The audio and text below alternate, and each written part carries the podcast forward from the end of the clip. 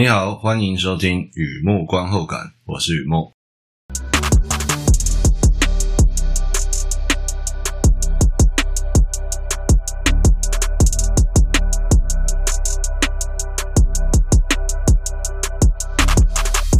今天来分享电影看片心得。男人恨女人恨到专车直达地狱十九层。我梦见圣珠，没错，圣珠，圣蜘蛛的圣珠，倏忽坠落尘世间，错信错爱错千年，横批就圣猪。和以前一样，先来聊一下这部片在在演什么。这是一部伊朗的剧情片。描述伊朗第二大城 Mashhad 发生重大刑案，好几位性工作者死于非命。警方研判同一位凶手连续犯案。有位记者深入城市黑夜，追查这种私刑制裁背后的故事。当他发现支持民众越来越多，一切也就距离真相越来越远。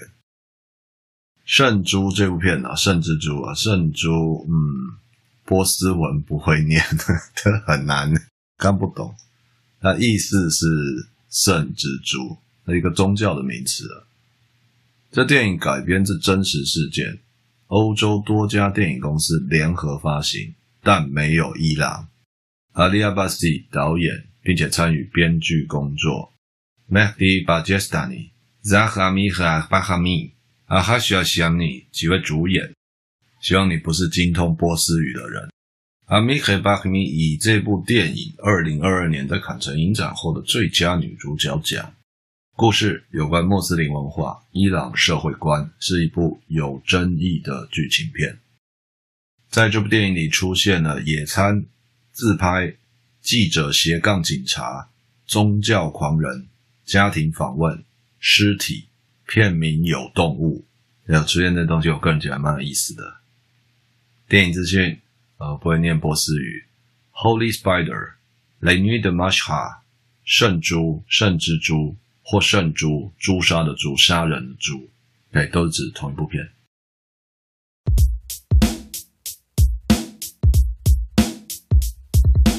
第二个部分，第二个阶段，一如往常的写下一些随笔，雨木观后感嘛。看完这部片，让我想哪些东西带给我什么样的感触？那一开始要照旧，小额抖内，小额大新，在我网站上有抖内按钮。如果你觉得我做东西还可以，欢迎支持与鼓励，谢谢你。好的，先来破题啊，蜘蛛在这里有关宗教传奇。话说一千三百年前啊，够久了，大先知穆罕默德还没有那么被尊为先知。老一辈的多神信徒已经开始处心积虑扼杀于摇篮之中之类的，他们有在嗯某种内战。穆罕默德被追杀，避难偏安是一山洞。这时候啊，蜘蛛来了，结网防御，整个山洞秒变盘丝洞。追击者们看到这样的异象，不敢掉以轻心，至少看起来不像超级英雄电影。这些人呢，在山洞外面特别的小心。其中一位小时候比较常去图书馆借书的男人，伸出了他的食指，那个是千岁蜘蛛，贸然闯入必会触犯各种形状大小的戒律。于是啊，所有追击者整队撤退，穆罕默德逃过一劫。这件事啊，就此流传开来，众人相信蜘蛛是真主阿拉的旨意，是替天行道的使者。蜘蛛是一种代表，有神圣光环的。然后回过头来看这部片，电影里的凶手相信他的行为获得真主恩准，也是一种使者在替天行道。凶手并没有自称蜘蛛，而是媒体的创作输出。然后他自己在犯案的时候没有说自己我是圣蜘蛛。在这里，他们说媒体也相当称职啊，用蜘蛛这个名字，除了。宗教上的意涵之外，凶手作案的惯性跟蜘蛛猎杀的自然科学相当接近。凶手的犯案手法，布局引诱被害人到家中将其杀害，就像蜘蛛结网诱杀猎物啊。于是啊，在报道的时候就替他冠名“蜘蛛凶手”。所以啊，我会说片名“圣猪”，它可以是伊斯兰宗教传说。也可以是凶杀案的犯罪手法，呃，两个都可以。我用特殊的方式看完这部片，原文片名一般般，翻译片名好棒棒。我口气非常平和，没有反讽。其实这样情况是蛮少见的，比伊朗踢世界杯拿下大力金杯还要少见啊，那就是真的很少见了。先看这部片的香港译名“圣珠”，哎，诛杀诛，诛天灭地的诛。谁说谐音梗过时了，落入俗套？圣珠这名字相当不错啊。再看这部片的法文翻译片名，因为这部片它有在坎城影展上映了，所以也有法文的片名。Le nuit de m a s h a 马什哈德的黑夜。事情发生在伊朗第二大城马什哈德，好几位受害者，好几个漫长黑夜，也是一种巧思，贴近这故事的意涵。回想电影开头出现，如果你有看过的话，空拍夜景，一个男人。犯罪之后骑摩托车回市区，他的背影越来越小，画面越拉越远。你会看到整座城市的夜景，街道街灯交错交织，像蜘蛛网，也像马什哈德，伊朗第二大城，所谓的圣城，盘根错节的社会文化。是吧？我想，伊朗人在那里生老病死、爱恨情仇了千年之久啊，有多少的美丽与哀愁都在那座城市里。甚至黑夜中，《圣诛》这部片来自真实事件。伊朗一名男子 Saeed Hanai 年轻的时候参加过两伊战争，犯案是在二零零零年。那一年的期间啊，在第二大城 Mashhad 杀害了十多名女子，尤其是药物成瘾的性工作者。他锁定的目标，经法院判处绞刑，二零零二年伏法受诛。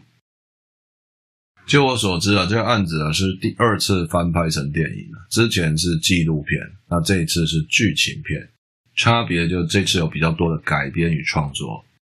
我脑海中没有浮现前后关联，而是直接飞去那个瑞典犯罪小说《憎恨男人的女人》。呃，讲反了，真的讲憎恨女人的男人，对你来说很陌生吗？不可能的，你一定很熟悉的，因为他还有个名字叫龙纹身的女孩。龙纹身的女孩这名知名度相当高啊，那我特地去说《憎恨女人的男人》这个名字是原著作者生前的坚持，也就是《千禧三部曲》的故事核心。一个男人他恨女人恨到骨子里了。龙纹身第一集出现的人物，小说也是第一本出现的人物，马丁·凡格，极其严重的丑女、艳女、女性贬义啊，压抑的抑。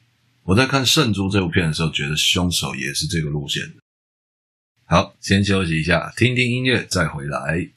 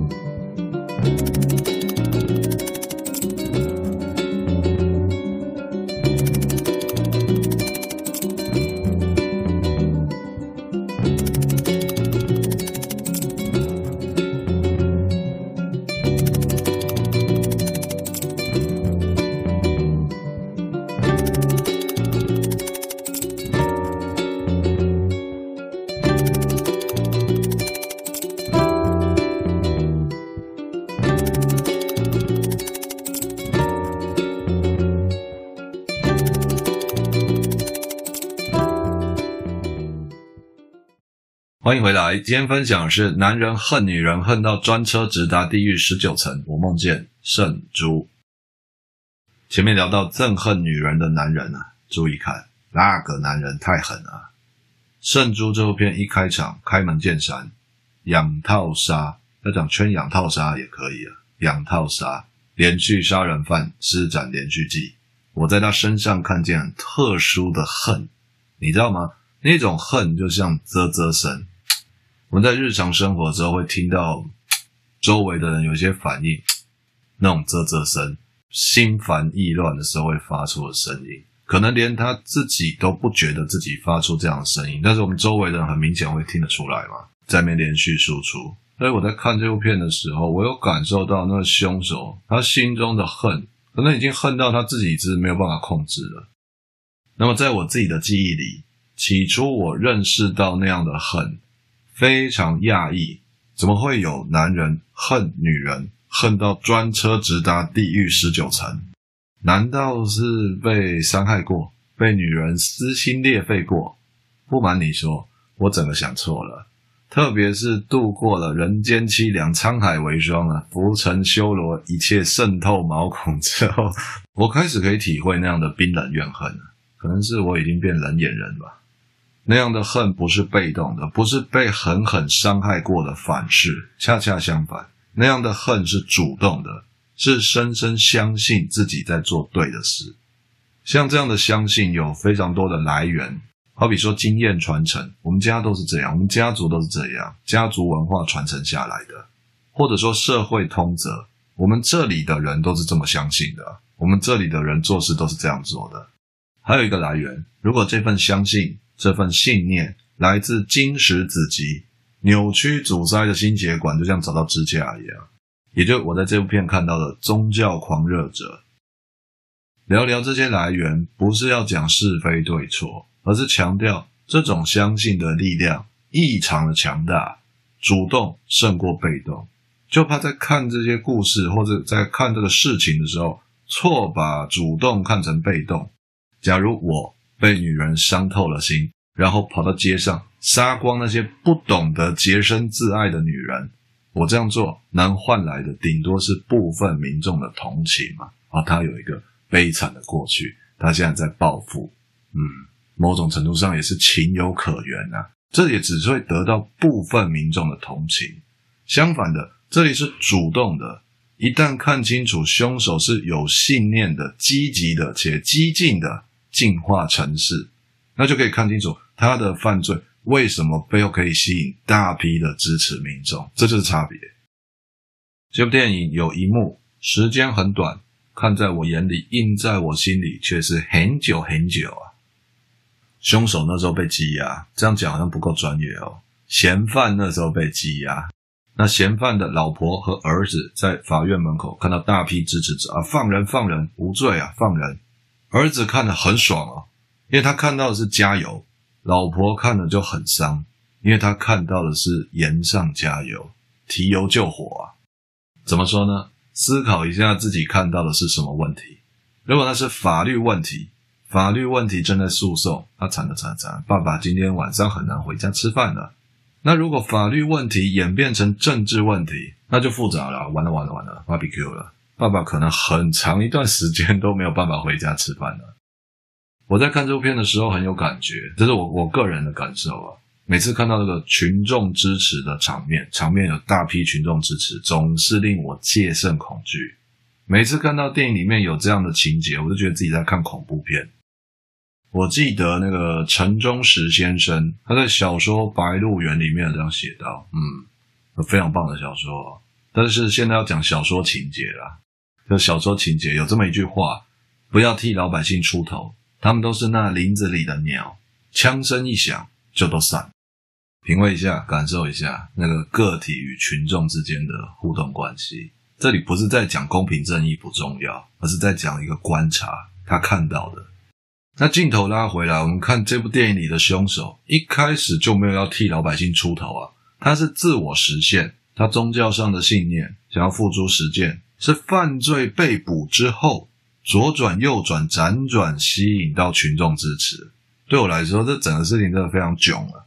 一念起，到头来，满腔憎恨空余恨，戴头套上麻绳插翅难飞，既不是个雅士，也不像个烈士，徒留断肠老母与妻子，以及那个还不懂自己在哭什么的儿子。这这这这交易啊，这里用交易来说就是。英文的说法啦，It's a deal 嘛，他们在做这么一回事，是一个 deal，是啊，这交易怎一个仇字了得啊，太囧了啦！电影结束了，如果你看过这部片啊，我确实在心得里面有回避很多电影背后的政治意涵的。如果你看过这部片的话，应该听得出来，因为我在写的时候，我在考虑的时候，想想还是觉得犯罪的心路历程比较值得写。起心动念杀红颜，那是别人以为；半辈子与可兰结缘，舍我其谁？我在看的时候，确实有感受到凶手相信的东西。要说那是替天行道，还是厌女私怨？其实他没有时间回答，他头也不回的只顾着飞，遭人设计露馅，倏忽坠落尘世间，最是这般幻灭。风不吹，东流无回，错信错爱错千年。有时候相信一些东西，会忍不住开始觉得有点可惜啊。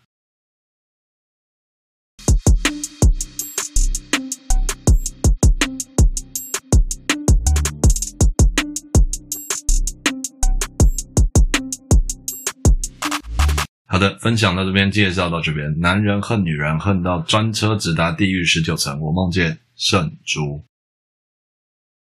圣珠这部片是政治电影，那我个人是有在看政治电影，不过我会看的政治电影，而且看完会写心得的，通常都跟政治没有关系。